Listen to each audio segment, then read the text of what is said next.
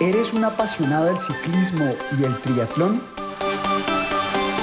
Únete a Triciclo, un podcast lleno de noticias, tendencias y resultados. Presentado por Alejandro Henao, Adriana Córdoba y Nicolás Sandoval.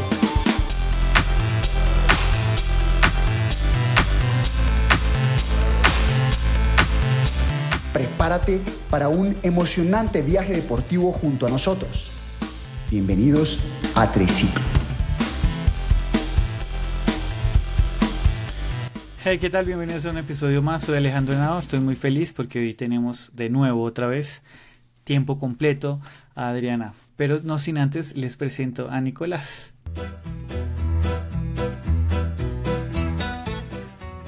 Triciclo, Nicolás Sandoval comparte sus experiencias y consejos sobre entrenamiento, nutrición y preparación para carreras.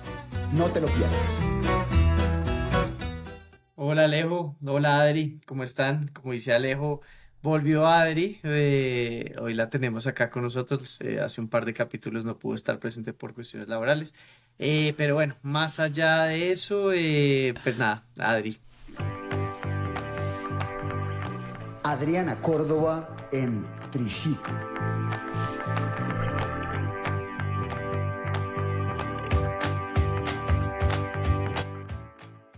Hola a todos, ¿cómo están? Hola Alejo, hola Nico, ¿cómo va todo? Hola Adri, bien, bien.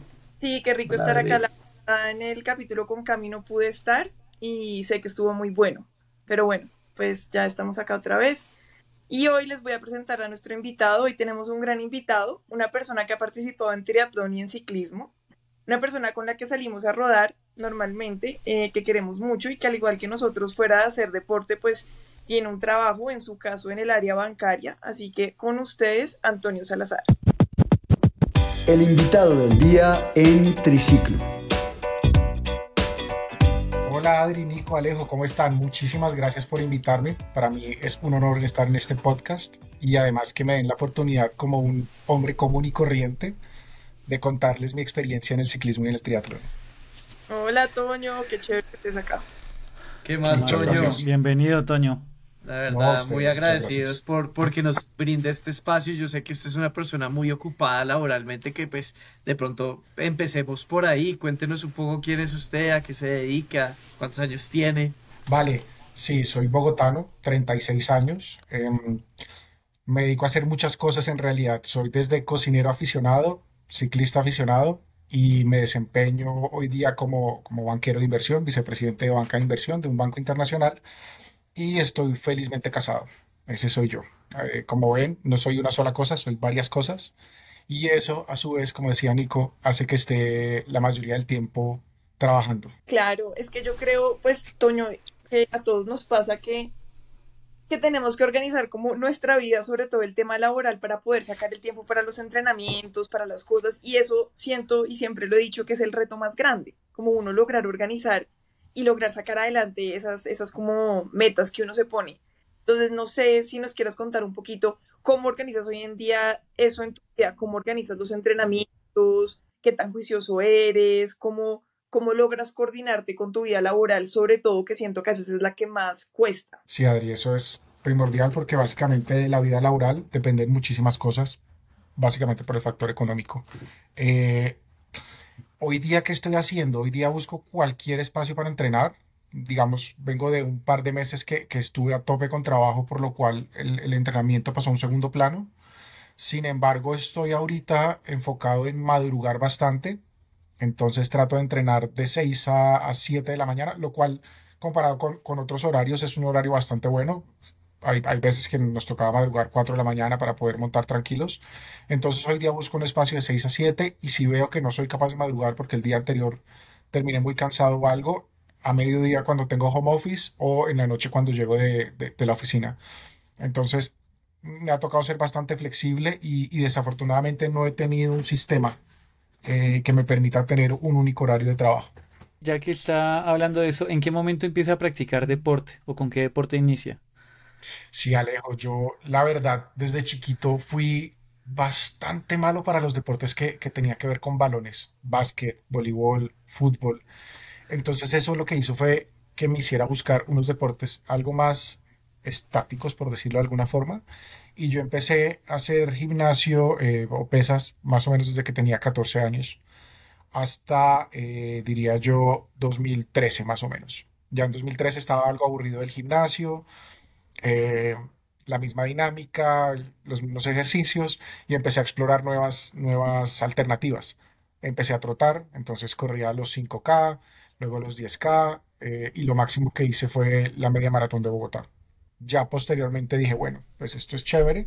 Compré mi bici de ruta y empecé a, mm, alternar con la bici y trote. Y en 2016, si mal, mal no recuerdo, fue el primer Ironman, bueno, el primer 73 de Cartagena, y dije, pues pucha, tengo que estar ahí. Y ahí empecé a, entrenar triatlón. Toño, y digamos, eh, una pregunta ahí que pues creo que en algún momento lo hemos hablado, pero creo que enriquece a esto.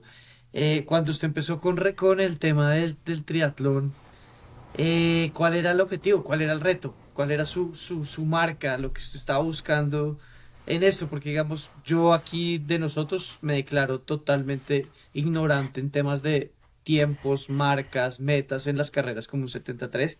Eh, creo que Adri y Alejo pueden tener mucho más idea que yo y obviamente usted al haber tenido esa experiencia, ¿qué buscaba? Sí, Nico, esa es, una buena pregunta. Yo, yo diría que la respuesta ahí era eh, terminar, sobrevivir. Y, veo que muchas de las, de las personas que hacen su primer triatlón, bien sea un olímpico, bien sea un, un 73, eh, van con la mentalidad de terminar. Quiero terminar, quiero vivir la experiencia eh, y quiero darme cuenta que soy capaz. Eso fue como mi principal motivación en, en Tri.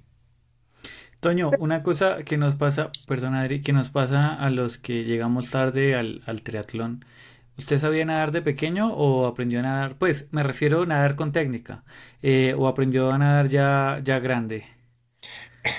Desde chiquito me gustaban las piscinas. Mi mamá me contaba que yo me empelotaba, eh, apenas veía una piscina y me tiraba, pero, pero nunca supe nadar. Estuve en un par de cursos, pero a mí me tocó, como dice Alejo, empezar tarde. Y eso averiguó en muchas cosas, una técnica bastante regular, tendinitis de hombro todo el tiempo, eh, pero aún así y con todas esas aristas, natación me parecía lo más chévere y lo menos difícil. Toño, bueno, lo, que, lo que supe es que tú participaste en, en algún Ironman 73. Digamos, cuando tú escribiste, ¿fue como más como de arriesgado o, o, fue como algo que tú dijiste, listo, ya me siento súper preparado, ahora sí lo voy a hacer? No, Adri, yo la verdad no estaba nada preparado. Nada preparado, fue hagámosle de cabeza y, vamos viendo qué sucede. ¿Y tenía algún entrenador, algún plan de trabajo o solo por intuición? Sí, empecé a entrenar con, con, con Endurance de Arturo Roa. Arturo Roa fue uno de los pioneros del triatlón y, y inclusive el, fuerte de él es natación. Él, tiene un club de natación que, que, que, entrena gente desde pequeña y, y les va muy bien en, en, los nacionales. Empecé con Arturo Roa, un tipo fenomenal y, y a él, pues a él aprendí muchísimas cosas. Con él hice el primer tri. Eh, Toño, usted alguna vez de las veces que salimos, usted nos me contó ahí por encimita que hizo río y que la natación fue, fue muy dura porque salir eh, era muy difícil por las olas y volver a entrar era muy difícil porque igual las o sea si uno va a salir no lo deja salir y cuando va a entrar no lo deja entrar a la playa. Entonces si nos puede contar algo de, esa experiencia. Pues es, es, muy chistoso porque como hablábamos ahorita uno sin saber nadar bien y también una persona así nerviosa como yo que piensa que va a llegar algún bicho y lo va a morder, eh, cuando usted está parado en la orilla de, río, sale primero los, los élites y, y, los, los AWA, creo que son, y ver cómo estos tipos nadan y nadan y nadan y la corriente los devuelve otra vez, es supremamente frustrante porque claro. dice, ¿qué, ¿qué, me espera a mí? Pero bueno, me lancé a río eso, eso es en las playas de Barra de Itiyuca, que es mm. espectacular. O sea, no hay otra palabra para, describir esas playas. Y, duré más o menos una hora nadando, muy difícil. Las olas lo sacan uno del mar. Eh, y adicionalmente yo tengo, yo tengo una pega y es que yo me mareo montando un Transmilenio. Entonces, en las olas me pegué una mareada terrible, apenas salí del mar, me vomité súper involuntario. Eh, pero aún así, siendo algo muy difícil, me encantó. Me encantó esa nadada y la volvería a hacer. Fuera de ese, ¿hiciste algún otro Ironman o algún otro tri? Sí, yo hice 2.73 en Cartagena, 2016-2018, Río 73 2018 y un olímpico en 2018 también en, en San Andrés. Ah, no, pero hiciste varios. Sí, Sí. bastantes. O sea, yo Sí, pensé que solo había hecho dos y ya, pero no, un montón. Sí, hice Toño. varios, hice varios.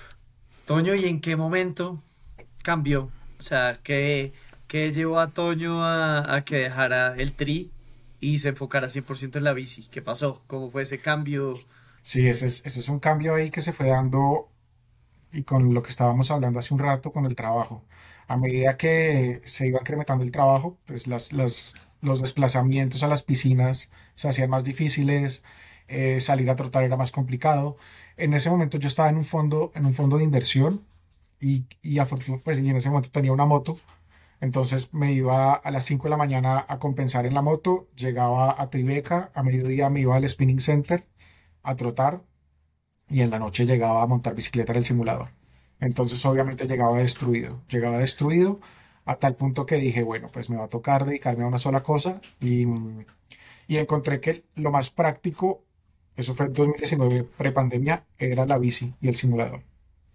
Entonces a, a darle al simulador y la bici con toda. Yo, yo creo que eso es una cosa que siempre he admirado a las personas que hacen tri. Yo, yo no entiendo cómo hacen para manejar su tiempo entre vida laboral, entrenar tres deportes o dos, dependiendo del día, el momento, la carga, lo que sea que estén estructurando. Y, y, si a, si a mí me cuesta con uno y hoy en día estoy como Toño que me toca madrugar o me toca muy tarde o encontrar el tiempo durante el día para poder entrenar, yo no sé cómo hacen con tres deportes, en verdad, eso es una locura. Pero parece, Nico, que entre todo, digamos que yo ahí tengo una postura un poquito diferente, porque a mí me parece que la bicicleta es la que más logística como que implica, sobre todo para salir. Bueno, ¿qué pasa? En mi caso que yo no tengo simulador, para mí cualquier cosa que sea bicicleta es salir.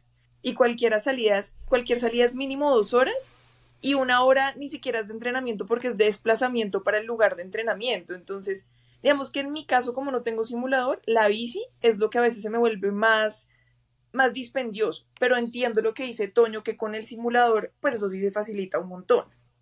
Sí, no, de acuerdo, digamos que, que ya si uno tiene el simulador es tan fácil como pararse y montarse, literalmente.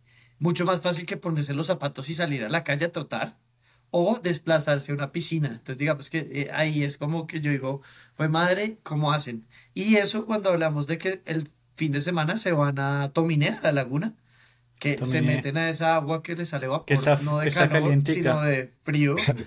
Eh, Muy y, y la verdad es que eso es para gente valiente de verdad. Y yo no soy valiente.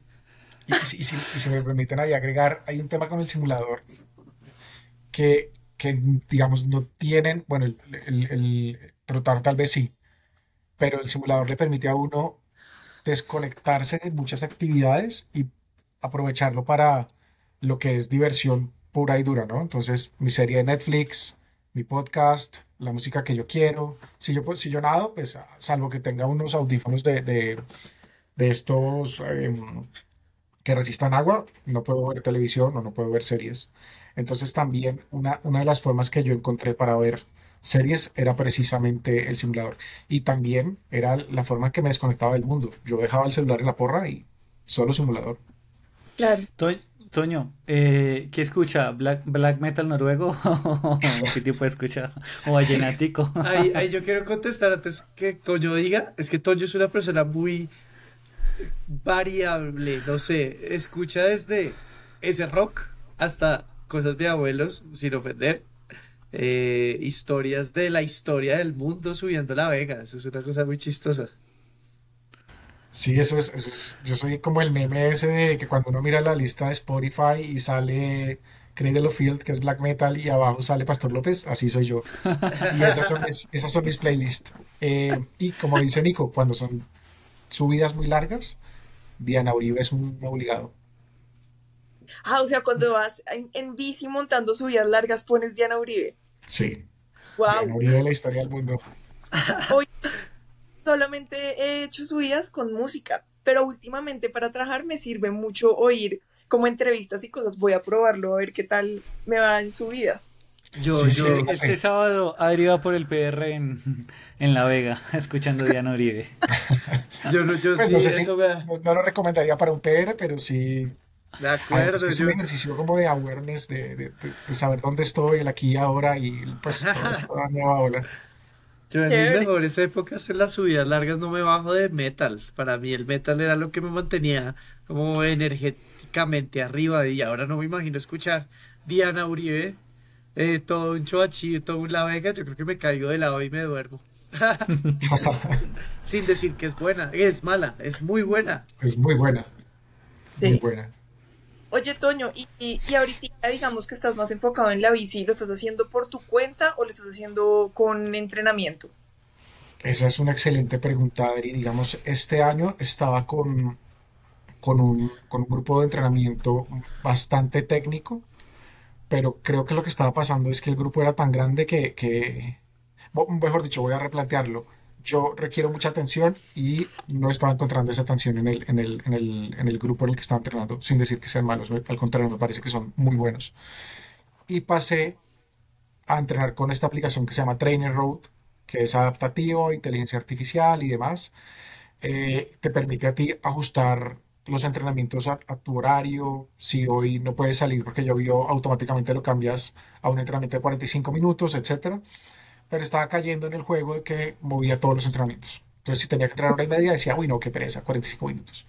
Y esto muy en línea con, con lo que decía Juan Camacho en, el podcast, eh, que ustedes lo tuvieron hace unos días.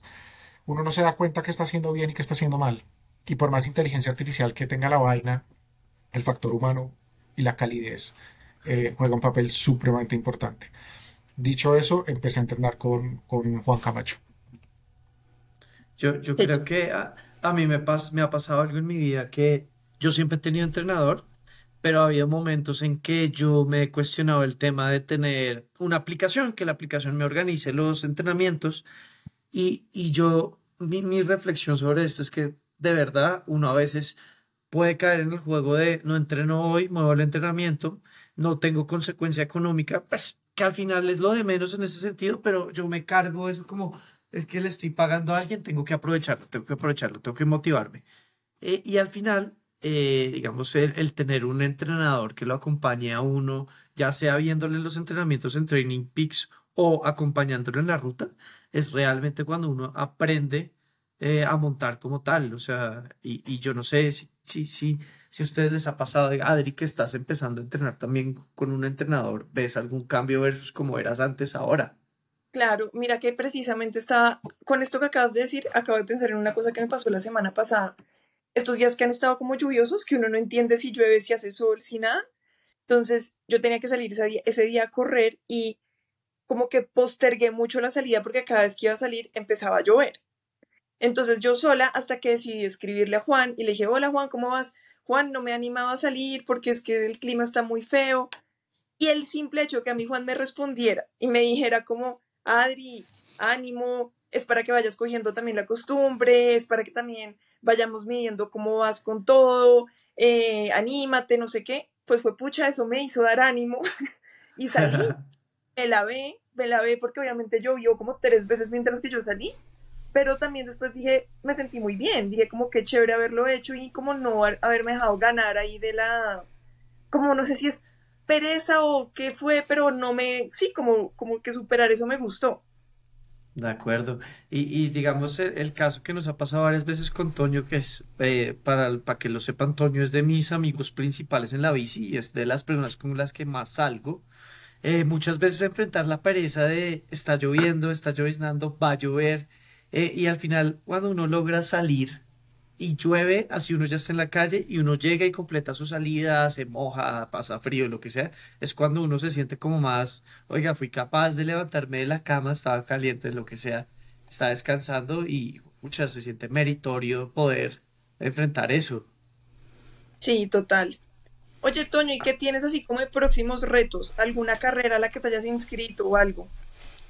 Sí, Adri, eh, tengo, tengo tres en, en mente para los próximos seis meses. La primera es el Gran Fondo del Quindío, que es básicamente el ascenso a letras por el lado de desde Calarcá, sí, desde Calarcá La línea. hasta eso, línea, perdón, desde Calarcá La línea, a la la, línea. a la línea, correcto. Ese es el gran fondo del Quindío, ¿cierto? Sí, señor, en agosto. Eh, Ya acá. ya. No sé cómo voy a subir, pero escuchando a Diana Uribe seguramente, porque han abrido en ¿cómo esos túneles. Sí, de acuerdo. Eh, bueno, está ese, está el famoso Giro de Rigo. Y eh, hoy me enteré que el TNCO Nariño Challenge va a ser la crono La de crono de Rigo Rigo. en Pereira. Y mi esposa es de Pereira y yo viajo bastante a Pereira, por lo cual esa es una de las, de las carreras que sí o sí tengo que hacer este año. Eh, Toño, eh, yo, yo le, eh, aquí solemos hacer eh, un par de preguntas rápidas. Entonces la idea es que no, no conteste pensando, sino lo primero que se le venga a la cabeza. si fuera un ciclista, si fuera un ciclista profesional, ¿por qué equipo ficharía? Yo me iría por el Ineos. El Ineos. Y si fuera un ciclista, ¿qué ciclista sería? Uy, qué pregunta tan difícil, porque la No, respuesta la primera, la primera. es, es- es que diría, la, la- la respuesta es polémica. Yo diría que Lance Armstrong. Listo, dejémosla ahí. Ya, son preguntas rápidas, son preguntas rápidas. Sí, no, Eh, sí, el que más me gusta, independientemente de todo.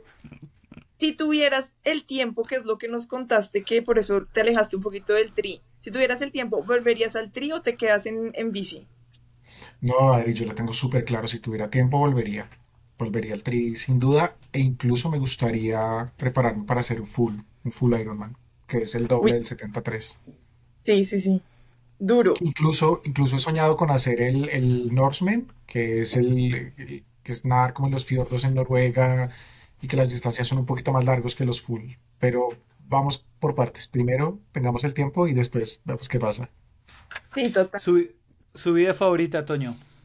Ay, a mí me encanta Chochi. Uy, yo, yo odio Chuachi. Yo desde que Eh. voy en el verón digo que hago por acá. A mí esa, Es que esa cosa- es mi subida favorita. Cierto que Uy. sí. Además que Choachi tiene una cosa para nosotros los que, los que nos da duro la cabeza y es que Choachi sí o sí tiene marcados cada kilómetro. Entonces, cada La vez Vega también. Sí, pero a mí se me hace que, que son kilómetros más largos. Esos Pérez que uno ve al lado, que son, son lejos. No, los de, los de A la mí- Vega están mal puestos. Yo Ya sé no que cada puestos. P- PR 124, creo, creo que es cuando uno corona. Sí. Y uno Camino inicia con Chuachi es- 98. Esos kilómetros marcados yo los odio. A mí eso me da duro en la cabeza. Claro, pero en Choachi uno va en cuenta regresiva. Y, y, y Choachi me gusta por muchas cosas. Choachi me gusta por el, el paisaje. Nico sabe que yo soy bobo viendo el paisaje, los pájaros, etcétera. Eh, los cambios de clima de Choachi me parecen una berraquera. Si pudiera no cruzaría el Verjón, pero, pero bueno, toca cruzarlo. Eh, y hay otra cosa y es que en, digamos, en mi época de universidad yo tuve un emprendimiento de una granja de cerdos y por ahí crían cerdos, entonces huele a, a caca de cerdo, que es horrible, pero me trae muy buenos recuerdos. Entonces, digamos, Choachi es una combinación de muchas cosas. Y adicionalmente, Choachi tiene una vaina y es que generalmente uno va, o sea, uno arma un grupo, un paseo, pues, y, y, y la gente con la que siempre voy es, es, son los amigos de toda la vida. Y los que no son los amigos es gente que uno conoce que se vuelven amigos y, y que vale la pena estar ahí. Toño, bicicleta soñada. Eh, Specialized Starbucks, no mentiras, diría Colnago La que C64. Sí, sí, sí. Wow. La Colnago, Colnago es la soñada. Oye, Toño, ¿Adidas o ASICS para tenis? O Nike. No, ASICS. ASICS. ASICS.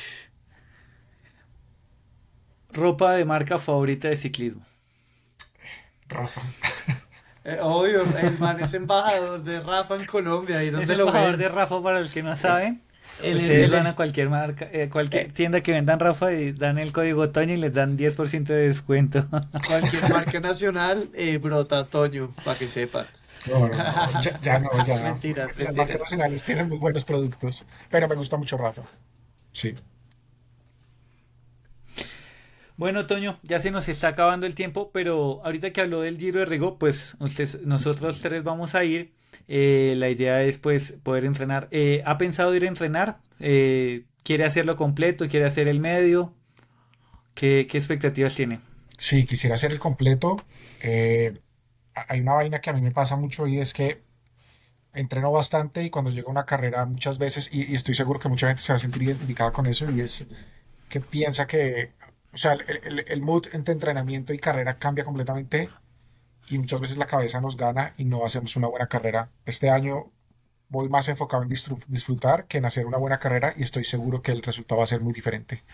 Voy a hacer el largo eh, y sí, claro, esa, es una ruta que nosotros la hemos hecho antes con Nico y es una ruta bastante complicada. Sí, eh, un consejo para alguien que está iniciando a montar bicicleta ese es un consejo que me hubiera gustado que me dieran en su momento y es casarse con una sola persona. Es decir, muchas veces uno empieza a escuchar al amigo, empieza a escuchar al que hizo tal carrera, empieza a escuchar a un entrenador, empieza a ver videos de YouTube y si uno se da cuenta, cada persona le dice una cosa muy diferente. Entonces, mi consejo es, si uno va a entrenar con alguien, cásese únicamente con lo, con lo que dice esa persona y no se ponga a ensayar. Si uno escucha a todo el mundo, se enloquece. Bueno, Toño, muchas gracias en verdad eh, por haber estado acá, por aceptar la invitación. Eh, pues fueron muy, muy valiosos sus aportes. Eh, esperemos tenerlo en una próxima oportunidad. Yo creo que vamos a hacer un especial con todos los que participaron en el Giro de Rego para que nos cuenten sus experiencias. Entonces, gracias. ¿Qué, Adri? Gracias, ¿no? que súper chévere poder hacer ah. hablar de nuestra experiencia en el Giro de Rigo ya cuando haya pasado. Y Toño, muchas gracias por tu tiempo, por contarnos estas cosas y, y, lo que tú dijiste, yo creo que es importante de pronto para las personas que todavía no hacen deporte, oír pues estas historias, oír las historias de una persona que tiene un trabajo, que es súper exigente, que igual le saca tiempo a entrenar y que se puede, se logra.